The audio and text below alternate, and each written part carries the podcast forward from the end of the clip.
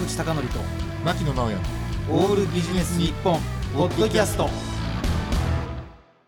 坂口貴教と牧野直哉のオールビジネス日本。本日のゲストは先週に引き続きサウザンドアイズのギターのコウタさんです。よろしくお願いします。よろしくお願いします。お願いしますあの先週は、はい。僕が大好きな劇場型というか、はい。すごいもう煮えたぎるようなこう熱情をこうぶつけたような曲をうん。ご紹介したんですが、今回は「サイ」というですねなんかすごく僕が大好きな曲で、はい。メロディックなこういう側面もあるよっていうのをちょっと出してみたんですけども、はい。あの今日ですねいわゆる日本を代表するメロディックデスメタルバンドということなんですが小田さん、はい。これまたはい。先週ちょっと聞いていないリスナーの方もいるかもしれないんで、はい。メロディックデスメタルってどう解釈したらいいですかね？あそうですね、はい。まあ激しいあのデスうんボーカル、はい、はい。まあこのスクリームというか、のボーカルと、うん。えーそれから美しいギターのうん。メロディーのこう対比が特徴の、特徴な。はい。ね、で、えっと、サウザンドアイズとしては、はい。えっと、10年以上活動なさっているんですけどもこれ小津さん簡単にバンド紹介いただくとどういうバンドと紹介したら一番わかりやすいですか？バンド紹介ですか、うん。えどういうバンド？え、え。ええ。ーもう僕からするとじゃあ、日本を屈指の メロディックデスメタルバンドでこういう曲っていうのは言えるんですけど、はい。ええ。例えば小田さんが狙っているなんか路線も含めてなんか紹介で言うと。えー、ちょっとなんかそう言われると、うん。あのちょっと言語化は難しいですね、そのなんか何も深く考えてないんでいやいやいやそんなことないでしょうけど。まあでも、うんえっとそうですね、うんまあ僕自身がこう長年聴いてきた古いあのメタルから新しいメタルまでなんかそのメタルの歴史をこう凝縮したような、ええ。まあ、バンドうん。でもあるのかなと、ので、まあ、単にメロディックデスメタルっていうジャンル分けで言うとそうなるのかもしれないですけど、あとね、はい。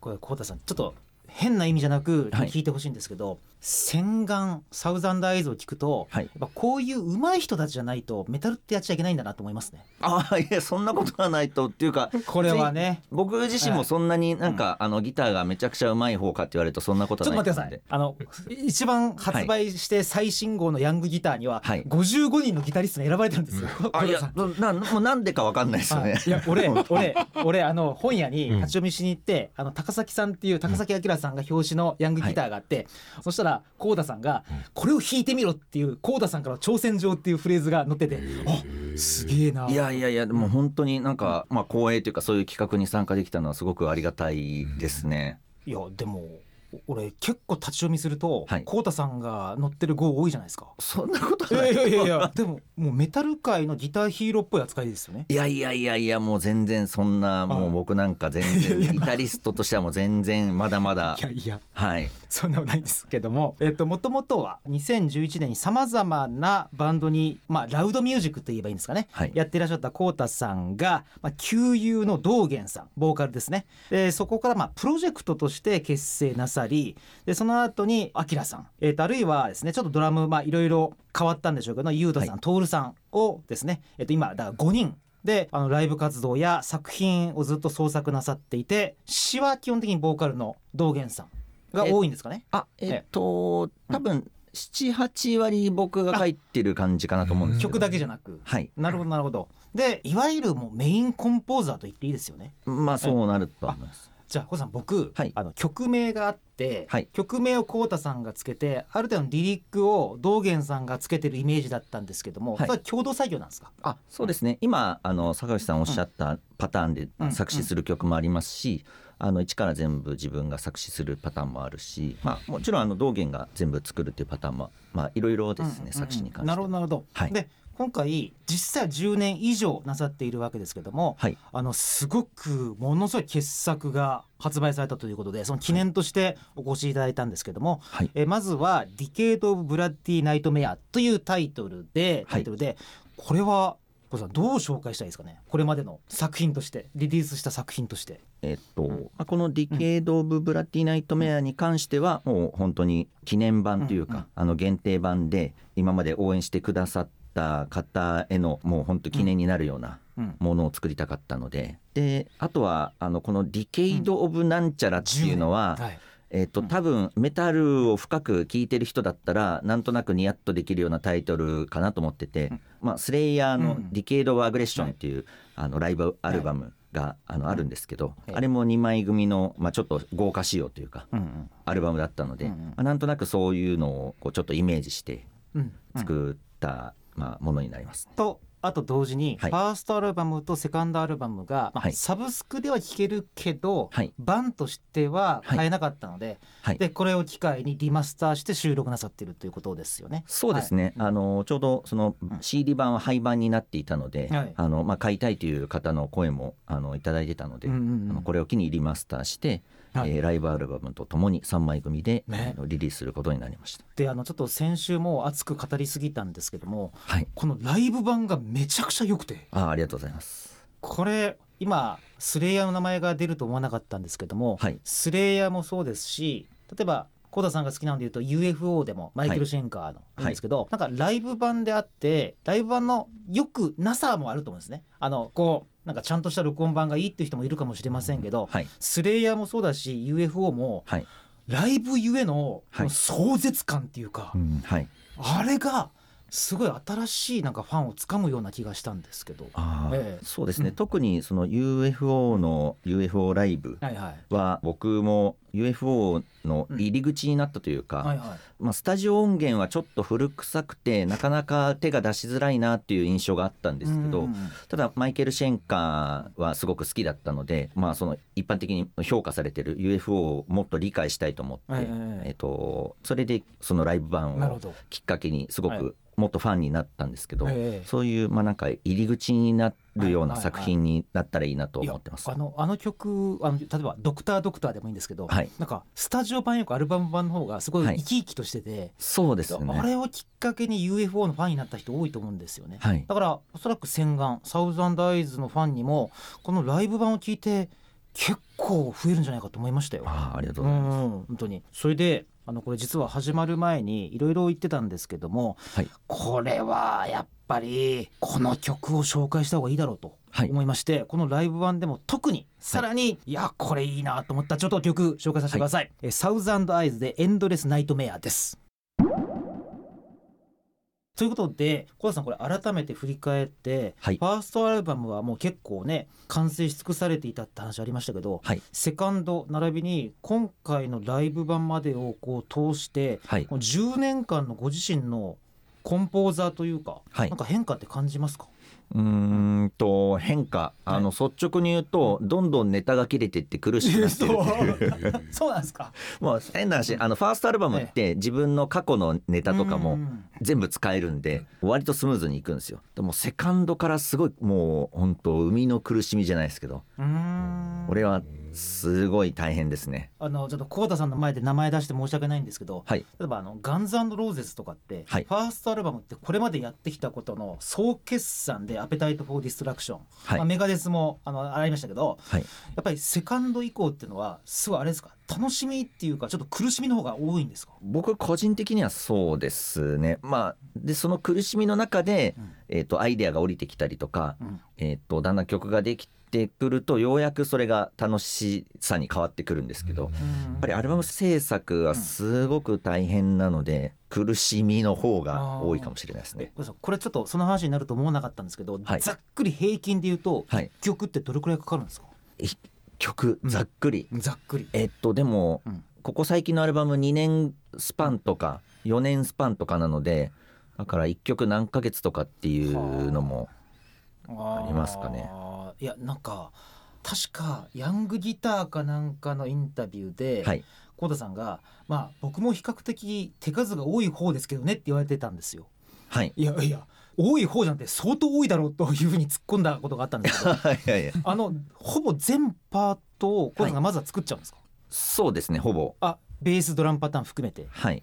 あーそれはしかも歌詞まで書くとなると。はいこれは結構な時間かかりますね。そうですまあやっぱりその曲に関しては生まれてくるまでが一番大変というか、えふっとアイデアが降りてくるとそっからもうあのダーッとできちゃうっていうこともあるんですけえど、やっぱりどういう曲を作ろうかとかうんその試行錯誤が一番時間かかります、へー。あの小田さんがねインスピレーションが降りてくるっていう意味で言うと、多分これまで何百回も聞かれたと思うんですけどもはい。もともとの小田さんルーツとしては、はい。ギタリストでもいいしバンドでもいいんですけど誰になるんですか？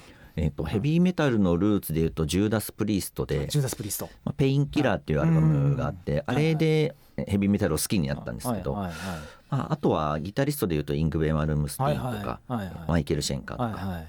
まあ、正統派というか、まあ、そのジャンルうのん。頂点にいるようなえバンドやギタリストが割と好きですね。えやっぱりはい、アメリカじゃなくて欧州なんですか？基本的にはそうですね、はい。まあ、でもあのアメリカでいうと例えばあのはい。メガデスとかはいはい。も大好きですし、ゲームステイン。はい、はい。ええええ。なるほどなるほど。でやっぱりそこら辺からの結構僕あのジューダス・プリーストが出てくるのは意外だったんですけどあはい。もうちょっとなんかあのメロディックななのかなと思ったらやっぱりジューダス・プリーストのペインキラーなんですか？ジューダス・プリースト、そうですね、ええ特に、まあ、プリーストのペインキラーは本当に衝撃を受けて、はいはい。でドラムのフィルインから始まる。そうですね、はいはいはいはい。のであのファーストアルバムの1曲目の「ブラッディ・エンパイア」のリフも、音階はペインキラーを参考にしてて。ああええそうです。え、はい。言われないと分かんなかった。なるほど。まさに俺なりのペインキラーなんですけど、えー。え例えばね、はい。あのこれちょっと幸田さんと休み時間に話してましたけどはい「ワンサウザンドアイズ」とかも、はい。イングヴェイ・マルムスティーンのブラックスター的な。そうです。もうあれは本当イングウェイ丸出しなところはあるかもしれないですね。やいやいやはい、えー、でもそういうようなのってあれなんですか？ファーストとかセカンドぐらいとか、はい。サードとかではい、なんかこうインタビューをずっとこう読んでいると、はい。なんかなんていうかネタ切れって感じはなかったですけどね。なんいやかいやもうなのであの、まあ、今もすっからかんのままあの前回のアルバム出してからえ気づけば2年ぐらい経っててええ。えどうしようみたいな感じです。えでもほぼ毎日作曲活動は行うんでしょ？うーんいやえっとその時々ですかね。やっぱりあの自分のギタースキルをもっと磨きたいなっていうはい。ことも常に考えてるので、はい。もう作曲を始めてしまうとそのギタースキルを向上させるっていう時間が全く取れなくなってしまうのでまあそのバランスって言ったらあれなんですけど。え小田さんこ,、はい。これ以上何を学びたいんですか？いやもう違うスケールとかを弾けるとかそういうやつですか？いやうーんともっといいギターを弾きたい。はい。いい音でいいギターを弾きたいっていう気持ちはあります。まだまだそれがそもそもできてないっていうところがあるので。わざとジャンルを越境して練習するとかするんですか、あもちろんそうですね。えー。えた例えばちょっと興味深いんでどどういう練習なさるんですか、そうですね。最近やっているのはいわゆるこうブルースはい。のペンタトニックスケールを普通に。そうですね、はいそれをまあなんか機械的に練習するんじゃなくて、はい。どういう表現をしたら本物のというかブルースギタリストみたいな、ああいう表情豊かに弾けるのかだったりとか。はあ。とまあ全然話が変わるんですけど、えっと、昔からそのイングベイすごく好きなんですけど、はい。あの全然イングベイっぽく弾けないというか、はい。あのああいうスタイルで、はいあのハーモニックマイナースケールのスイープみたいな、なかなか、かあのうまく弾けないんで、まあ、未だにイングベイを頑張ってコピーして練習してたりとか。マジっすかえいつぐらい初期作品ですか？あそうですね。特に初期は、あのコピーしやすいのであのアルカトラス時代の曲とかをまあ、未だにやって毎日同じフレーズこれ何年やってんだろうと思いながら毎日弾いてなんか同じとこが弾けなくてうーんってなって、えー、えー、ちょっとすごい意外ですね。もうここ5年6年ぐらいずっと「ジェット・トゥ・ジェット」っていう曲を、ひたすら練習してるんですけど、はいはなかなか弾けるようにならないですよね。まさかアルカトラスの名前が出ると思わなかったんです。けど、はい。そうそうですか？はい。あの以前あるメタルギタリストの方とお話しすると、はい。ずーっと自分は自己流でやってきたから、はい。ジャズ系のギタリストとクラシック系のギタリストに嫉妬してしまうとうん。言われてたんですけど、はい。ちょっと似たような感じなんですか？あ、そうですね。でもう僕も2012年ぐらいまでずっと自己流でやってて、はい。その頃にもう本当ゼロからギターを学びたくて、うん。あの宮城敏郎先生っていう、あのもう第一人者みたいな方に、あのギターをうん。2年ぐらいですかね習ってでそのまあ習った内容がちょうどファーストアルバムに生かすことは、まあ、ある程度できたんですけどやっぱり自分がその当時身につけたかったスキルっていう意味だと、うん、全然足りないなと思っていて、ええ。うんなんていうかあのちょっと平った言い方だと、一般的なギターって言ったらあれなんですけど、はい。メタルじゃないギターをあのじゃあこのセッションで「はいこれギター1本持って弾いてみて」ってうん。ポッと出てもメタルギタリストって大体対応できないと思うんですよね。で別にあのできる必要はないんですけどでもなんか自分としてはそういうこともできるようになりたいなっていう願望がずっとあってで願望だけあるまま10年経っちゃったみたいな感じなんですけこど。これさこれ、はい。今実はすごくいいお話なさってます。あはい。とというのがはい。何でかっていうと、このバンドミュージックとか曲に興味持つのってもちろんライブで聴いたっていうのはあると思うんですけど、はい。それと加えて、はい。そのメンバーのご本人の人生を聞いた時にすごい興味深くなるっていうことあると思うんですよね。はい。そうか。この話をちょっと幸田さんが聞いてすごく良かったですよ、でみんなも多分ちょっと興味持ったと思いますよ、ちなみにまさに今はあちょまさかアルカトロスって思わなかったんですけど、はい。その他さまざまなジャンルをあれなんですか？あえてこう頭の刺激を与えるっていう意味で練習なさってるんですか？いや、うん。あと、刺激を与えるとかそういうことじゃなくて単に弾けるようになりたいっていうだけです。へえちょっと繰り返しこれさあのヤングギターで乗ってたみたいな、はい。あんな複雑回帰なやつが弾けるにもかかわらずまだですか、まあ、結局うん。複雑回帰なのが弾けるのが、基礎がしっかり積み上がっててそれができるようになったっていう人ももちろんいると思うんですけど、表面上というか複雑回帰な表面上だけ切り取って、ええそこばっかり練習して一応そこだけはできるようになりましたっていう状態なんですよね、僕自身は。いやいやそんなことない。はい。でまあ、未だにその状態がええ。続いてるっていう感じかなと自分では思います。でもあの昔弾いたやつをご自身が聞いたらはい。違うんですか、あなんでこんなはい。音の組み合わせをつかめれたんだろうっていう昔の自分に嫉妬する場合といやいや全然今の方が進化してんじゃんっていうのはどっちが近いんですか？まあえっと、それで言うと、まあ、今の方がやっぱりその、まあ、習う前習う後っていうのが自分の中で一つ区切りとしてあるんですけど、はい。やっぱり習う前のギターはあんまり自分が振り返っても結構課題が多いかなっていうのがありますね。えー。これさこれちょっとはい、本当に興味深いんで聞きたいんですけど、はい。それどういう意味ですか？たピッキングとかそういう意味ですか？もう本当違う全部なんです全部、はい。まあ、ピックの、まあ、持ち方とか当て方とか力の入れ方っていうんですかね。へあのとりあえず力んでガーって早く弾ければいいんだと思ってたので、はい。えっとそれをまず根底から、まあ、覆してもらったというか、えまずピッキングを力まないはいはい強く持たない。えええで柔らかい音を出すっていう。まあ変な話メタルには別に必要ないかもしれないですけど、そこをあえて自分も追求したいなっていうふうに思ったので。へえあと、はい。ちょっと時間も少なくなってきたんで幸田さんにぜひ聞きたいあと2つあるんですけど、はい。まず1つ。はい。私ねメンバーの方に会うたびに、はい。海外に行ってください海外に行ってくださいってはい。一人のファンとして言ってるんですけどはい。さんどうですか？あ全然興味はあるんですけど、変な話、うん。別になんかあの後ろ向きな発言ってわけじゃないんですけど、サウザンダイズの音楽って海外に行ったら別に目新しくもなんともないのかなと。あそうですか。別になんかありふれた一個のそのエクストリームメタルの中の一個だしあ別にこういうの聞いたことあるよっていうふうに言う人もうん。もう、まあ、変な話いるんじゃないかなって僕は思っていて、へえでもヨーロッパのはい。なんかメロディスと全然違うじゃないですかまあ、うん。と自分としてはもちろんそう思うんですけど、はい。なんかそこまでめちゃくちゃ突出したなんか特徴があるかって言ったらなんていうかあのある意味ちょっとそういうところは自分は冷静って言ったらあれなんですけどなんかあれなんですよね。そういうの狙いたくなくて海外に出るからにはこういう音階を入れてもっと特徴的な音楽にしなくてはうん。海外では目立たないんじゃないかみたいなことをいちいち考えたくないんですよね。うんわかります。よく、はい。ドイツのあのファンからするとこういうのが必要だっていうセルアウトがはいちょっとご自身としては嫌だってことですよ。そうですね、まあ、なのであの僕自身はあの自分が好きな曲が作れればそれでいいかなっていう気もしていていや小田さんダメです。ダメです。ダメです。もう僕相当ずっと前からこういう音楽聴いてきて、はいい、くつか今やっていらっしゃるバンドでこれすごいっていうバンドがあってそのうちの一つが洗顔なんで、はいダメです。もう 世界行ってください。本当みんななんか、はい。あれなんですよね。いい人すぎてちょっといやいやそんなことないよって言ってくれるんだけどいや俺絶対出た方がいいと思いますよ。ありがとうございます。本当に。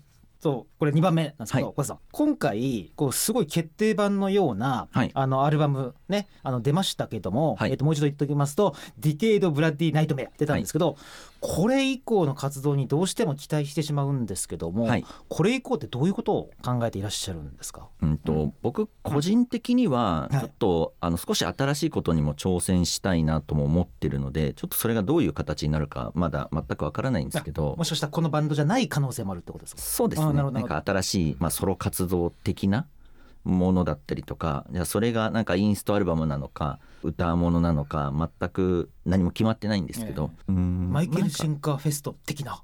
まあ、そうそういうのももそうですね、はい。なんか新しいこともやってみたいなというのと、まあ、さっきも話しましたけど、そのギタースキル、まあ、多分あのこれ一生やり続けると思うんですけど、まあ、少しでも向上してそれこそのヤングギターの55人の中に いましたけどなんか一応いたぐらいの感じだと思うんでいやいやその他のことないです。54人の方にあのちょっとでも追いつけるようにあの、まあ、頑張りたいなっていう感じです、洗顔の活動サウザンドアイズの活動としては、はい。まあ焦らず急がずみたいな。ね。まあ、でも新しいアルバムもやっぱりまた作りたいんですけど、うん。今のところそれがどういう方向性というかどういう形の作品がベストなのかっていうのがちょっとまだ自分の中で明確に見えてないところもあるので、うんまあ、まあそこはゆっくり考えたいかなうんまあで。もジャパニーズ系のはい。ヘビーメタルではい、92点取ったんてないんじゃないですか。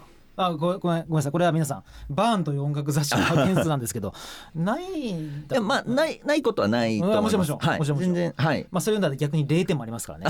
ま あ やめておきますが。ハテナとかいろいろありました。ねえ。はい。いや本当になんか飛躍なんか期待したいんですけどね。はいありがとうございます。という。ことで小田さんリスナーの方に最後どうですかね？はい。サウザンドアイズのリーダーとしてとかギタリストとしてではなくてはい。小田さんとしてでもいいのでなんか最後にメッセージいただければと思うんですが。あはい、そうですね、あの僕自身がヘビーメタルっていうものにすごくあの勇気づけられたというか、あのいろいろ心を救われたこともあったので投稿拒否してた時にこう夜な夜なヘッドホンでヘビーメタル聞いてあの勇気づけられたみたいななんかそういう思い出もありますので、何か、まあ、この音楽を通じて、あの人生の糧というか何かそういうののきっかけにあのなったら嬉しいかなと思ってます。特にコウタさんのなんか人生というか大げさに言うとなんか楽器にかける音楽にかける熱情にも似たコメントをちょっと聞けたので、はい。非常に興味持った人多いと思います。はい本当にありがとうございました。ということで、えー、2週にわたってのゲストはサウザンドアイズのギターのコウタさんでした。ありがとうございました。ありがとうございました